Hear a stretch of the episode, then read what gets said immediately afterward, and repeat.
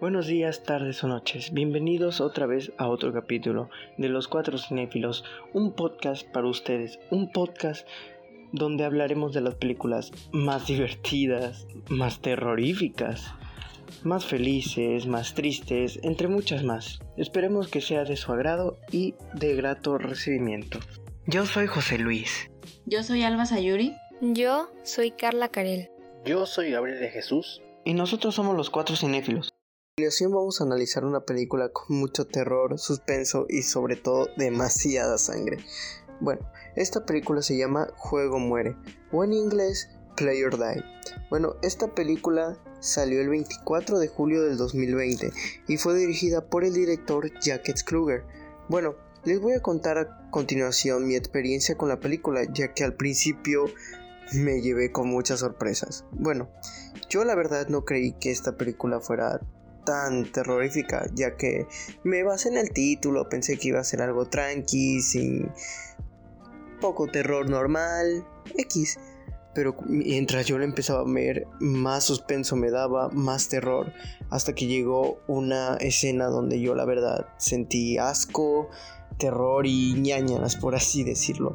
Bueno, esta escena fue donde un muchacho se tenía que quitar los dientes para completar un reto y se lo quitó y se vio tan gráficamente que no, me tuve que aguantar las ganas de vomitar. Imagínense el punto que tiene que estar una persona entre la vida y la muerte para poder hacer ese tipo de retos, o sea, arriesgando su propia vida. Sí, ya sé que es ficticio y así, pero a mí al menos en mi experiencia o, o como soy yo me pongo a reflexionar de cómo es la, la gente a veces para obtener ciertas cosas. Así que nunca pensé que una película con ese tipo de título me fuera a, a gustar tanto, la verdad. O sea, tiene varias cosas. Sangre, terror, suspenso, como ya lo había mencionado antes. Está de más decir que esta película es para personas con un buen estómago muy valientes, así que los dejo de entretener y ahora paso a mi compañera Alba Sayuri para que les cuente un breve resumen de la película. Como lo menciona José Luis, voy a darles un pequeño resumen de la película Juega o Muere, para aquellas personas que aún no la ven y así puedan entrar más en contexto. Y bueno, esta película nos cuenta la historia de Lucas y Chloe, una antigua pareja disfuncional que luego de años de estar separados, se juntan de nuevo porque ella lo invita a un juego de escape conocido como Paranoia, donde una pareja de jugadores podrá ganar de vencer el juego un millón de euros. Aunque Lucas se muestra indeciso, termina aceptando la propuesta de Chloe para participar, queriendo ayudar a la chica y también necesitando el dinero. Luego de asistir a una fiesta donde encuentran pistas para llegar al inicio del juego, en un hospital abandonado, llegan con otros cuatro jugadores y estos reciben dos importantes reglas. La primera es que nada es real y la segunda es que uno de los participantes morirá. Iniciando el juego, a pesar de que los jugadores aseguran que nadie corre peligro, Lucas empieza a notar que las cosas no son normales y poco a poco todos entienden que sus vidas están en peligro. Esta película es realmente traumante por todos los hechos que ocurren en el desenlace pues aquí se muestra mucha sangre. Y aunque al final es un poco confuso, pues se logra entender, pero es muy necesario poner atención desde el inicio a cada detalle que se muestra. En lo personal, a mí me hizo temblar un poco. Para esa crítica separaremos los puntos buenos y malos para al final dar una conclusión. Lo positivo. El detalle de respetar las consignas básicas de cualquier escape room que se percibe es demasiado desatino e inmensa habilidad a excepción del tiempo dado para resolver todas las pruebas. Aunque solo sea pleno nudo de la trama, sí se puede considerar como tal desaprovechado e inconexo argumentado el descadente que pronuncia por los dos protagonistas. Retomen su antaño reto de alzarse con el suculente premio de un millón de dinero que les destruyó como pareja. No es que no es otro que la noticia de la desesperación de dos cisnes negros del zoológico como tal especie nunca ha habitado dicho emplazamiento, que derive en el primer código encriptado. La variedad de ideas es cuanto menos curiosa, obligando a respetar e empatizar con el dúo principal. Lo malo, el aburrimiento que invade al espectador durante los primeros 20 minutos dilapidador, traduciéndose en casi un cuarto de película y por ende un pésimo y injustificable descuido por parte del director que, además, vuelve a pecar de simplista la última media hora al perder por completo la esencia a la que apela hasta ofrecer uno de los desenlaces más desconcertantes e incongruentes del séptimo arte. La solución a la mayoría de los enigmas planteados es sencillamente ridícula o completamente imposible, no haciendo honor a la novela que se alude explícitamente y en que se basa una producción cuyas lagunas se suceden sin cesar. El ritmo es, en gran medida, tan lento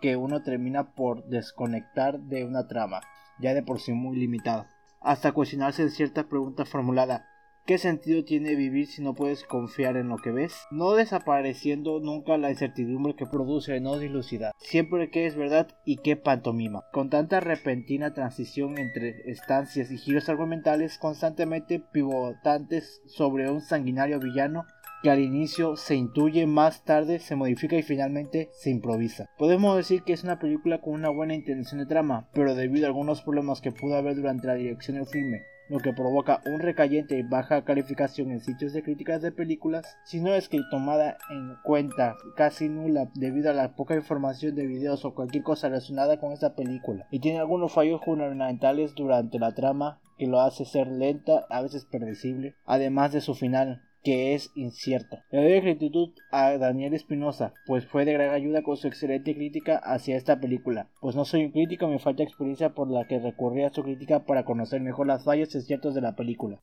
Les daré mi punto de vista. Esta película no es tan sonada ni popular. Yo realmente no la conocía, pero me la recomendaron y la vi. Entonces al principio se me hizo interesante, pero conforme como iba pasando la película, se me hacía más interesante con suspenso. Yo creo que esta película no es de terror, sino más bien de suspenso. También hay una que otra escena de terror, pero no se compara como las escenas de suspenso donde no sabes ni qué va a pasar y te deja temblando de nervios. Y la verdad se me hizo una buena película con actores realmente buenos, el escenario perfecto y las escenas muy escalofriantes.